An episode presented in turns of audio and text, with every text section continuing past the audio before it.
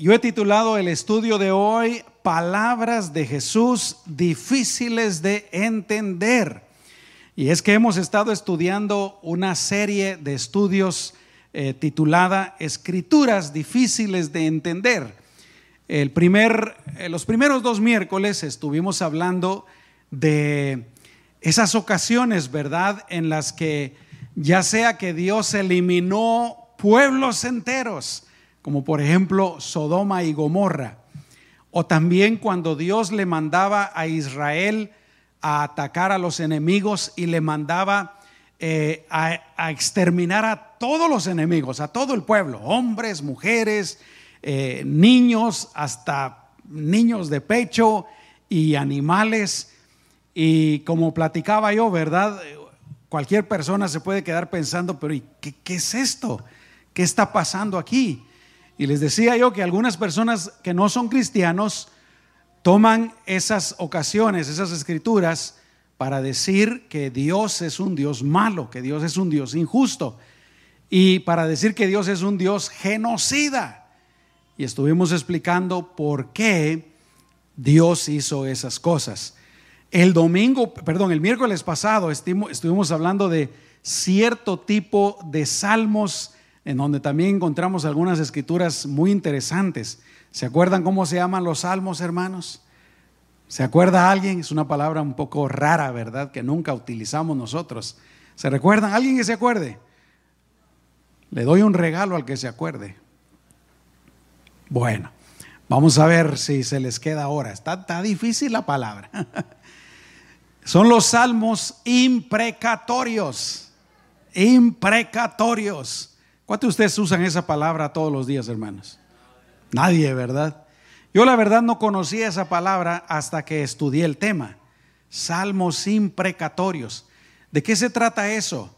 Salmos en donde, por ejemplo, el escritor del salmo está orando y, le pide a Dios que Él le haga daño a los enemigos, ¿no? Y aún que los destruya, que acabe con ellos, etcétera, etcétera. Y uno que es cristiano, uno que pues está tal vez más familiarizado con el Nuevo Testamento, uno se pregunta, pero también, ¿y eso qué es? ¿Verdad? También ya explicamos acerca de eso. Y hoy pues vamos a estudiar algunas de las palabras de nuestro Señor Jesucristo que también pueden causar un poquito de confusión. Y es que el Señor también dijo cosas que eran un poquito confusas. Por ejemplo, en Mateo capítulo 5, versículos 39 en adelante. Ustedes conocen este pasaje.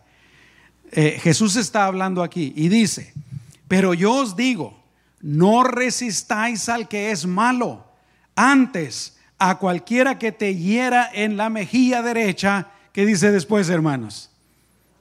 Que hay que ponerle la otra, ¿no? Y sigue diciendo, y al que quiera ponerte a pleito, y quitarte la túnica, déjale también la capa. Y a cualquiera que te obligue a llevar carga por una milla, ve con el dos. Al que te pida, dale. Y al que quiera tomar de ti prestado, no se lo rehuses. Y uno puede preguntarse, ¿será que debemos siempre que alguien nos haga daño, soportarlo sin hacer nada? Y es más, exponernos a que nos hagan más daño y que se aprovechen más de nosotros? ¿Qué quiso el Señor decir con esas palabras? Un poquito complicadas, ¿verdad? Difíciles. ¿Será que si yo voy en la calle y me sale un asaltante y me dice, eh, dame tu reloj, y yo le digo, ¿sabes qué? Se te está olvidando también la billetera, ahí está, ten. Estos tenis me costaron 120 dólares, llévatelos también, son de tu talla. ¿Sabes qué? Aquí está cerca el banco, vamos a sacar dinero con el ATM, ¿verdad? ¿De qué está hablando Jesús cuando él dijo eso? Aquí hay otro ejemplo, en Mateo capítulo 24, versículo 34. Jesús dijo, de cierto os digo que no pasará esta generación hasta que todo esto acontezca. ¿A qué se refirió Jesús cuando dijo esta generación?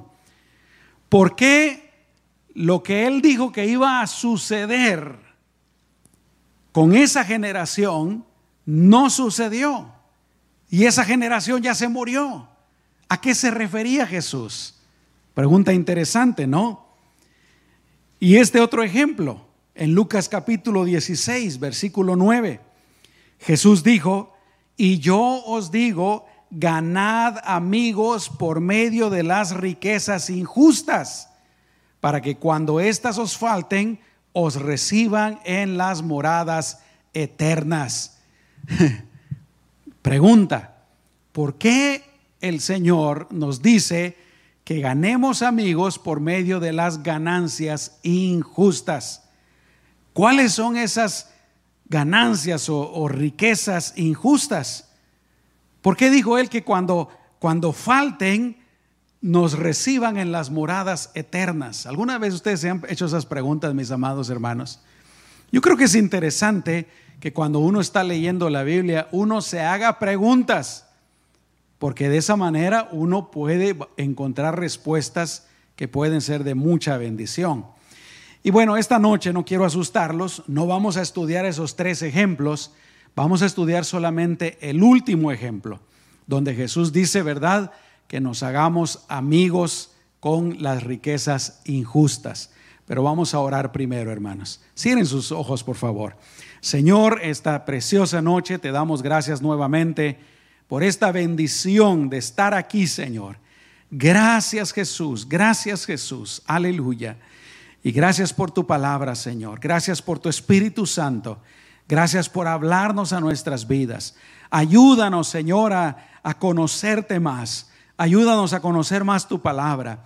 Ayúdanos a, a poner más en práctica tu palabra en nuestras vidas, Señor para que de esa manera te amemos más, te honremos más, Señor, y seamos una luz más brillante en el mundo.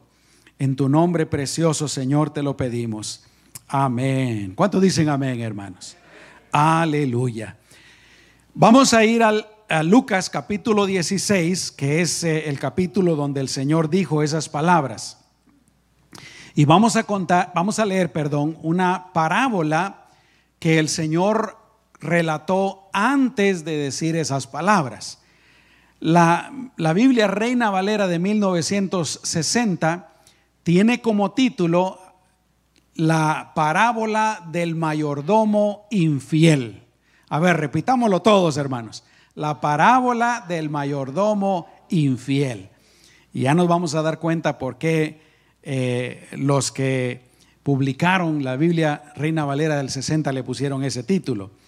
Eh, dice ahí en Lucas 16, empezando en el versículo 1, dijo también a sus discípulos, había un hombre rico que tenía un mayordomo y este, el mayordomo, fue acusado ante él como disipador de sus bienes. Entonces le llamó y le dijo, ¿qué es esto que oigo acerca de ti? Da cuenta de tu mayordomía porque ya no podrás más ser mayordomo. Entonces el mayordomo dijo para sí, ¿qué haré? Porque mi amo me quita la mayordomía. Aquí el mayordomo se da cuenta que lo descubrieron, que le van a quitar, mejor dicho, ya prácticamente le quitaron el, el, trabajo, ¿no? Y le pidieron que, que, llevara los libros y diera cuenta de, de lo que él tenía bajo su cargo. Y dice el versículo 3. Entonces el mayordomo dijo para sí, ¿qué haré? Porque mi amo me quita la mayordomía. Cavar no puedo. Mendigar me da vergüenza. Es como que yo dijera, hermanos, me voy a ir a trabajar a la lechuga. Yo les aseguro que en cuatro horas yo ya estoy tirado ahí muerto, ¿no? en unas dos horas, ¿da, hermano Ramón? no cuatro, cuatro mucho. Sí. Tiene razón. Híjole, que Dios bendiga a todos ustedes, hermanos, y todos los que tienen esos trabajos tan duros, tan pesados, ¿no? Que Dios los bendiga y los fortalezca. Eh, pero dice el cavar no puedo y mendigar me da vergüenza. Ya sé lo que haré para que cuando se me quite la mayordomía, me reciban en sus casas. Y llamando a cada uno de los deudores de su amo, dijo al primero, ¿cuánto debes a mi amo? Él dijo, cien barriles de aceite. Y le dijo, toma tu cuenta, siéntate pronto y escribe que debes cincuenta. Qué tremendo, ¿no? Versículo 7, después dijo a otro, ¿y tú cuánto debes? Y él dijo, cien medidas de trigo. Y él le dijo, toma tu cuenta y escribe 80. Ahora, fíjense nomás, el amo se entera de lo que sucedió. Y el versículo 8 dice, y alabó el amo al mayordomo malo por haber hecho sagazmente. Ahora, yo no creo que le haya devuelto el trabajo. Lo corrió. Pero interesante pues que el amo halagó a este mayordomo malo. Pero ahora escuchen, porque a continuación lo que viene son palabras de Jesús. Ya, digamos, ya contó la historia. Y ahorita vienen palabras de Jesús. Y Jesús dice, porque los hijos de este siglo son más sagaces en el trato con sus semejantes que los hijos de luz. Interesante, ¿no? Uno puede preguntarse, ¿por qué relató Jesús esta parábola? Podría uno preguntarse, ¿será que el Señor estaba de acuerdo con las acciones de este mayordomo? ¿Será que Jesús quiere que imitemos el comportamiento de este mayordomo? Y es que la Biblia dice varias cosas acerca del mayordomo.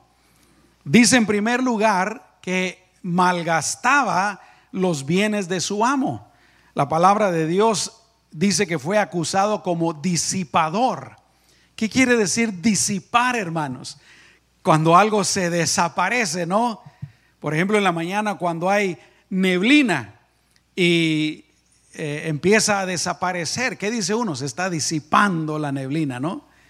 Entonces quiere decir que con este mayordomo se estaban desapareciendo las cosas del amo.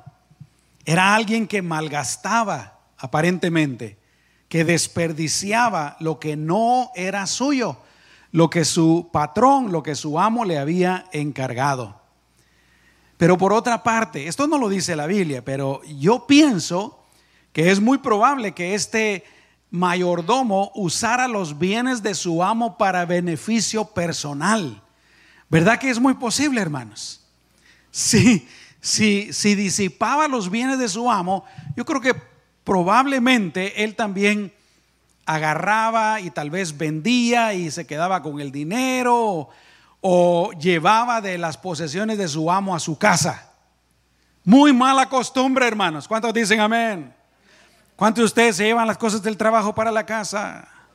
No conteste nadie, por favor. Y si contesta, aquí está el altar para arrepentirse pedir perdón.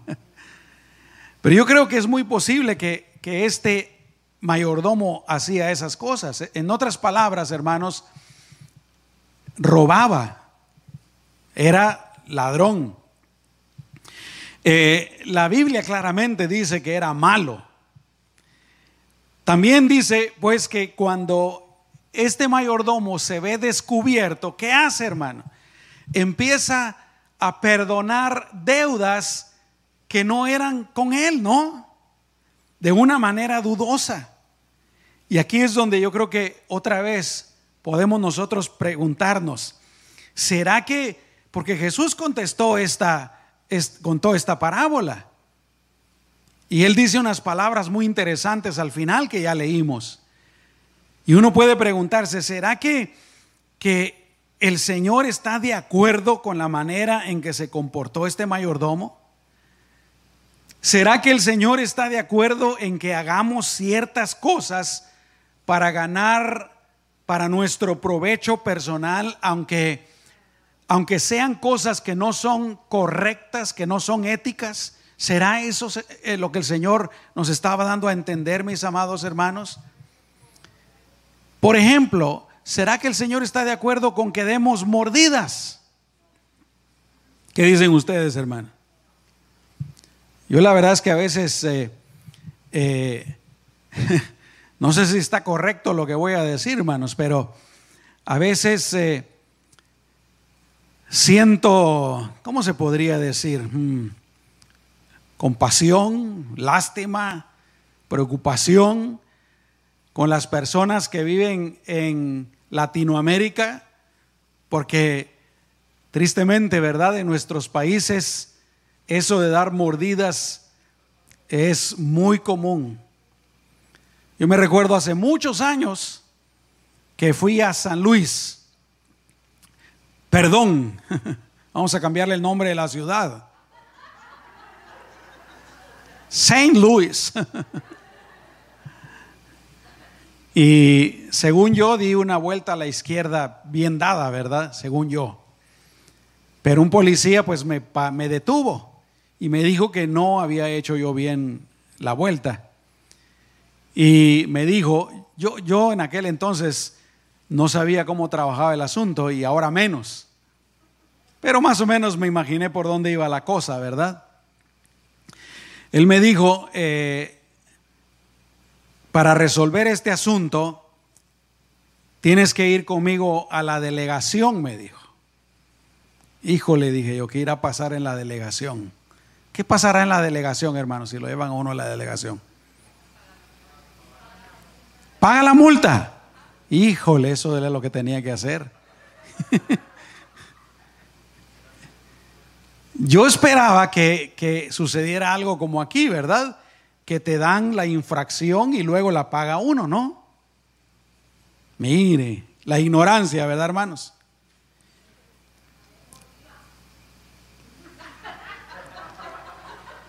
A ver, ¿quién dijo eso? ¿Qué? Repítalo, hermana. En la comandancia también, hermana. Híjole.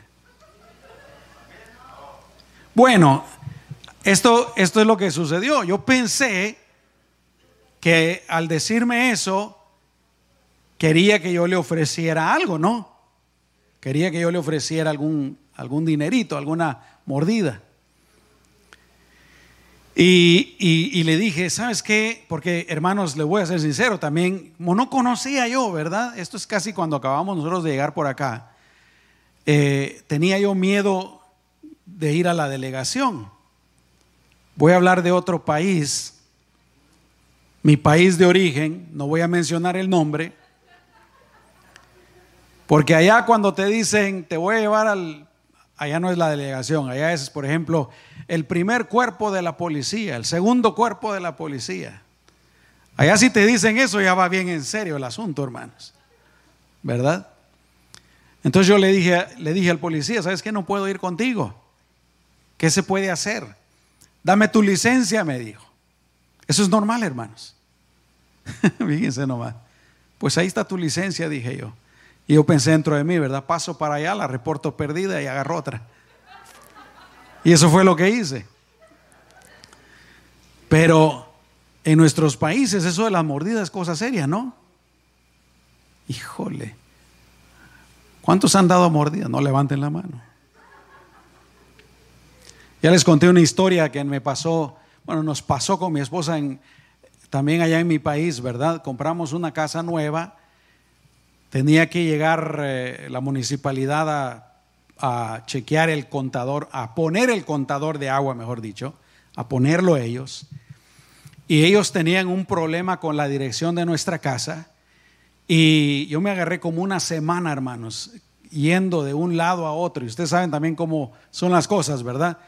Unas líneas para esto, unas líneas para otro, y líneas para esto, y líneas para otro, y líneas. Híjole, no se terminaban las líneas, hermano. Soy experto en líneas.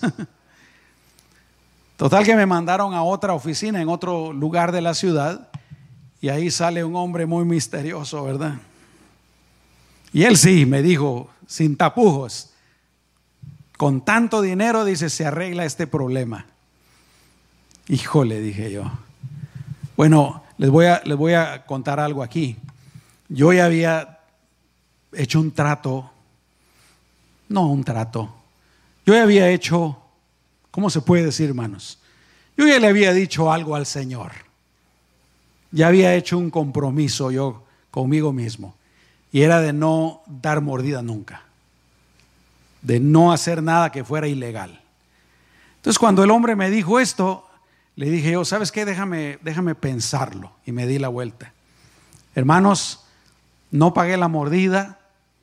Eh, nunca llegaron a revisar el, contador de agua. Perdón, ya estaba el contador de agua, solo tenían que llegar a, a registrarlo, ¿verdad? Revisarlo, no sé qué le hacían. Nunca llegaron, hermanos. Tuvimos agua gratis como 20 años.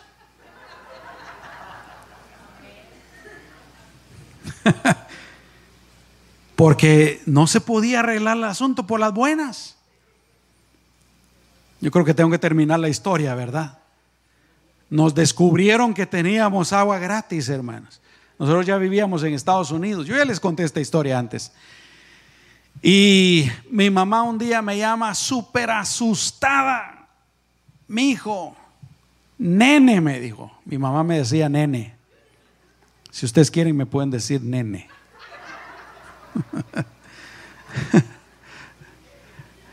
nene, me dijo ya nos llegó esta carta de la municipalidad que tenemos que pagar el agua de tantos años, mínimo 20 años, hermano, ya ni me acuerdo. Yo le dije, pues, pues Amá, no se preocupe, vamos a ver cómo resolvemos el asunto.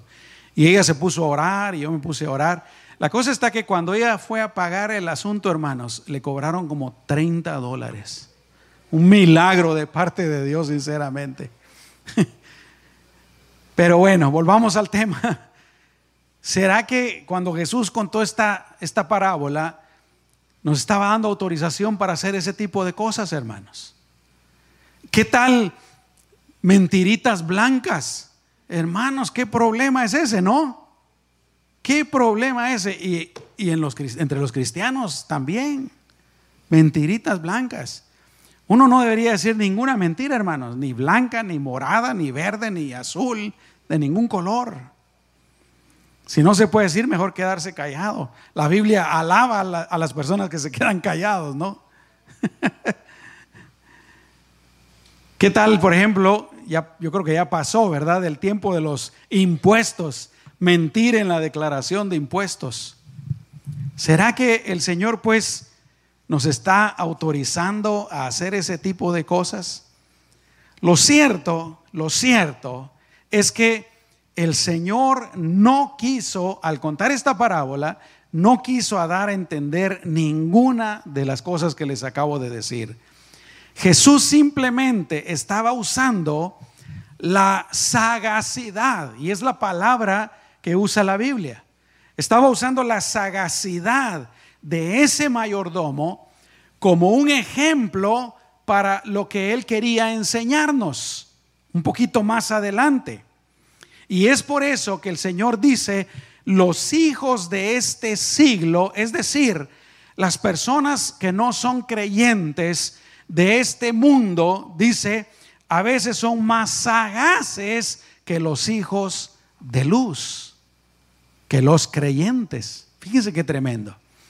Porque aunque este mayordomo era un hombre sin ética, ¿Qué fue lo que hizo, mis amados hermanos, cuando se vio descubierto y se vio que se iba a quedar sin trabajo? Se preparó para enfrentar las consecuencias de las cosas que él mismo había hecho mal. Se preparó para el futuro. Entonces, pues, ¿qué fue lo que el Señor quiso enseñarnos con esta parábola y con sus palabras? Yo pienso que por lo menos, mis amados hermanos, hay cuatro lecciones que nosotros podemos aprender. Hay más, pero por lo menos cuatro. La primera lección es precisamente que los cristianos, los creyentes, los hijos de Dios, la luz del mundo, nosotros, los embajadores de Cristo, deberíamos de ser más sabios y deberíamos comportarnos mejor que las personas que no conocen a Cristo. ¿Cuántos dicen amén, hermanos? Yo creo que esa es la primera lección. Por eso dice ahí en el versículo 8, ¿verdad? Y alabó el amo al mayordomo malo por haber hecho sagazmente. Pero luego Jesús agrega, porque los hijos de este siglo son más sagaces en el trato con sus semejantes que los hijos de luz. Notemos que el que está alabando al mayordomo es su amo, no es Jesús. Pero Jesús sí agrega esas últimas palabras, ¿no? Los hijos de este siglo son más sagaces que los hijos de luz. Qué tremendo, ¿no? Por eso, mis amados hermanos, les estoy diciendo que yo creo que lo que el Señor nos está, en primer lugar, como que nos está dando una regañada, ¿no? Y en segundo lugar, nos está tratando de decir, ustedes, miren, miren a la gente que no es creyente, la gente que no es, eh, que no conoce la palabra de Dios, la gente que no tiene el Espíritu Santo morando, dentro de ellos. A veces se comportan con más inteligencia, a veces se comportan con más sagacidad, a veces se comportan de una manera mejor que ustedes que son cristianos, que conocen la palabra de Dios, que tienen el Espíritu Santo morando dentro de ustedes. Y no debe de ser así. Los cristianos tienen que ser más sabios. Ahora, ¿Por qué, mis amados hermanos? Es que a veces sucede eso. Yo creo que lo que nos pasa a nosotros los cristianos es que no nos ponemos las pilas.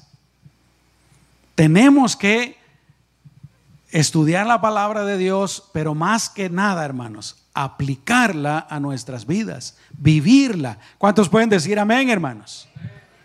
Por ejemplo, a la hora de tomar decisiones, tenemos que tomar las mejores decisiones a la hora de tener que escoger entre lo bueno y lo malo, siempre deberíamos de escoger lo bueno, no mentir, no robar, no chismosear, no hacer nada que la palabra de Dios claramente dice que está malo. Amén, hermanos. Yo creo que eso es lo que el Señor nos está tratando de decir, pero lamentablemente pues en ocasiones los cristianos nos comportamos con menos sagacidad con menos sabiduría. ¿No se han dado cuenta ustedes que a veces hay personas que no son cristianos y viven una vida, entre comillas, bastante bien, hermanos? ¿Se han dado cuenta ustedes? Y a veces mira uno, personas que son creyentes y, su vida no va tan bien, precisamente porque no toman buenas decisiones, porque no honran a Dios, porque no viven la palabra. Y yo creo, pues, repito, que el Señor nos está diciendo que debemos de ser más sabios en nuestro comportamiento. Vuelvo a decir, hermanos, tenemos la palabra de Dios. Tenemos a Dios morando dentro de nosotros. Tenemos, dice Santiago, ¿verdad? Que si a alguien le falta sabiduría, pídala a Dios y Él la va a dar abundantemente, sin reproche. Amén. Dice la Biblia que tenemos la mente de Cristo. Hermanos, los cristianos sí podemos comportarnos con más sabiduría. Podemos comportarnos mejor. ¿Cuántos dicen amén? ¿Cuántos lo creen, hermanos? Yo lo creo. Uno puede ir mejorando, uno puede ir creciendo. La segunda lección que yo creo que el Señor está tratando de enseñarnos aquí es que debemos de ser buenos administradores de todo lo que se nos ha confiado administradores conforme a la voluntad de Dios. Más adelante, no lo leímos, pero ahí mismo en el capítulo 16, versículos 12 y 11, Jesús dice, el que es fiel en lo muy poco, también en lo más es fiel. Y el que en lo muy poco es injusto, también en lo más es injusto. Pues si en las riquezas injustas no fuisteis fieles, ¿quién os confiará lo verdadero? Y si en lo ajeno no fuisteis fieles, ¿quién os dará lo que es vuestro? Qué tremendo, ¿no? Fíjense qué tremenda. La lección es bien sencilla. Si una persona no puede controlar, no puede administrar, no puede ser fiel en poquito, menos lo va a hacer en lo mucho, hermanos. Hay muchas personas que viven soñando en ganarse la lotería. Y piensan, cuando yo me gane la lotería, se acabaron todos mis problemas financieros. ¿Verdad? Personas que tienen su trabajo, personas que tienen su salario, pero que la verdad, tal vez hay muchos que no pueden ni siquiera administrar lo que, lo que tienen en este momento. ¿Qué va a pasar cuando, por ejemplo, se gane la lotería, mis amados hermanos? Y las estadísticas demuestran que es la verdad. La mayor parte de las personas, la, la, gran mayoría, no me recuerdo ahorita del porcentaje exacto, pero se han hecho estudios al respecto. Pero el, el gran porcentaje de personas que se ganan la lotería, a los pocos años ya no tienen ni un centavo. Muchos de ellos nomás se ganan la lotería y se divorcian. Ya no quieren vivir con la pareja con la que han vivido años. Muchos terminan drogadictos. Muchos terminan en la cárcel y algunos terminan muertos. ¿Por qué, hermanos? Porque si no sabían administrar lo poquito que tenían antes, tampoco van a poder administrar cuando tengan mucho. Lo que el Señor dice es una verdad enorme. A veces en la iglesia nos pasa eso también, ¿verdad? Eh, nunca somos fieles con el Señor financieramente. Y siempre pensamos, cuando gane más, cuando gane más, cuando gane más, cuando gane más. Y aquí esto se convierte en una, realidad. Si no lo puedo hacer cuando estoy ganando poquito, mucho menos lo voy a hacer cuando esté ganando más. ¿Por qué? Si ahorita tal vez solo tengo que dar, eh, vamos a ponerle, ¿verdad? 100 dólares al mes, ya cuando tenga que dar 800, menos voy a querer darlo. Es una realidad. Y aquí hay algo bien importante, hermanos. Recordemos, Jesús contó esta historia del mayordomo, pero recordemos que todos somos mayordomos. ¿Cuántos dicen amén, hermano? Ustedes lo sabían, hermanos. A ver, dígale al vecino ahí, tú eres un mayordomo.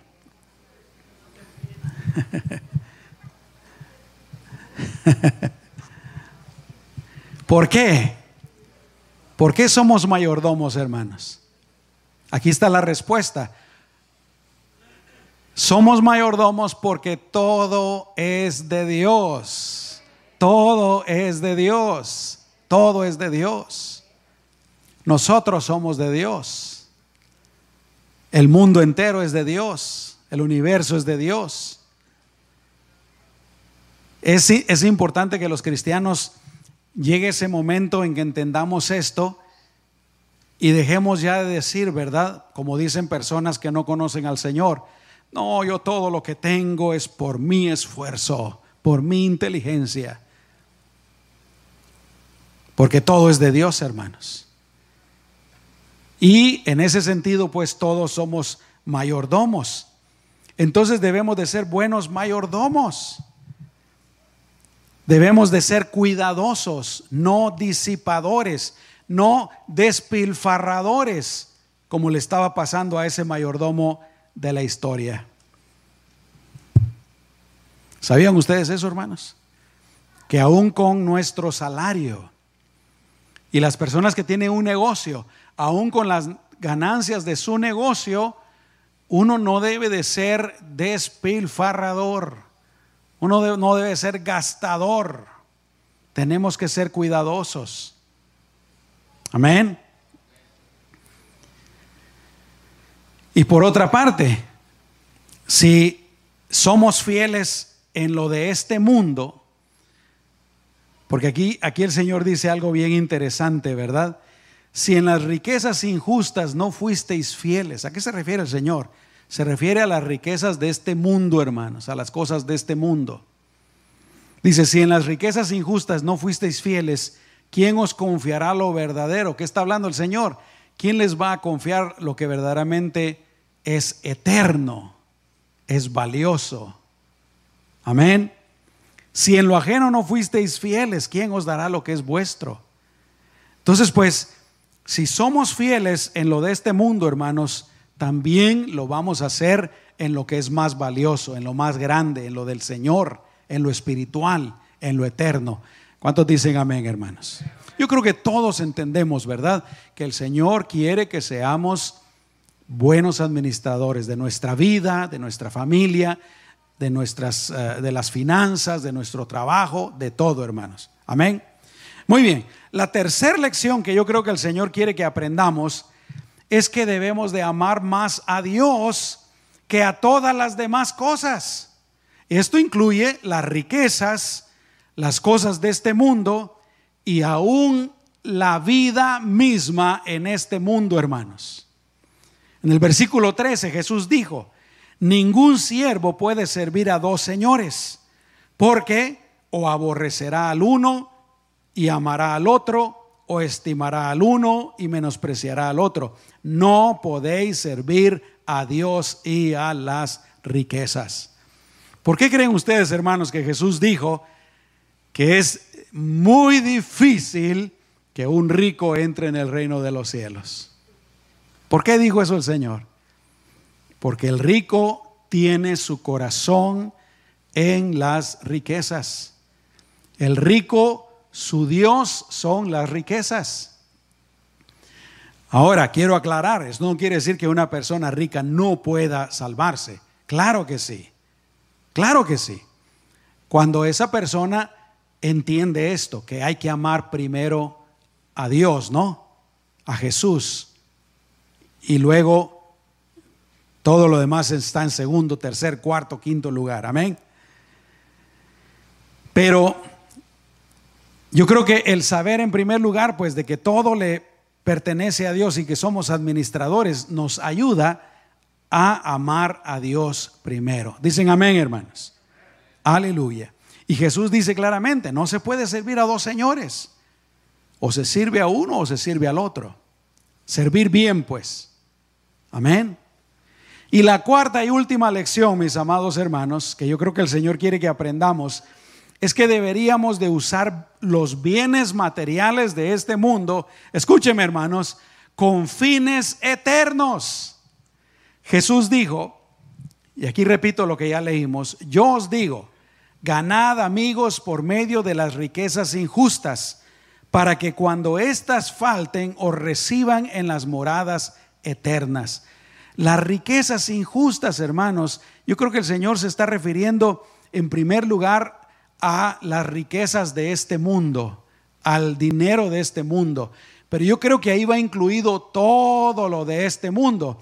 Y el Señor nos dice, sean sabios con las cosas materiales de este mundo, ganen, dice, ¿verdad? Amigos por medio de esas riquezas. ¿A qué se refiere Señor con que ganemos amigos? ¿Será que solo se trata de que el Señor quiere que tengamos muchos amigos? No. Yo creo que lo que el Señor está tratando de decirnos es precisamente lo que Él nos dijo más adelante en Mateo 6:20.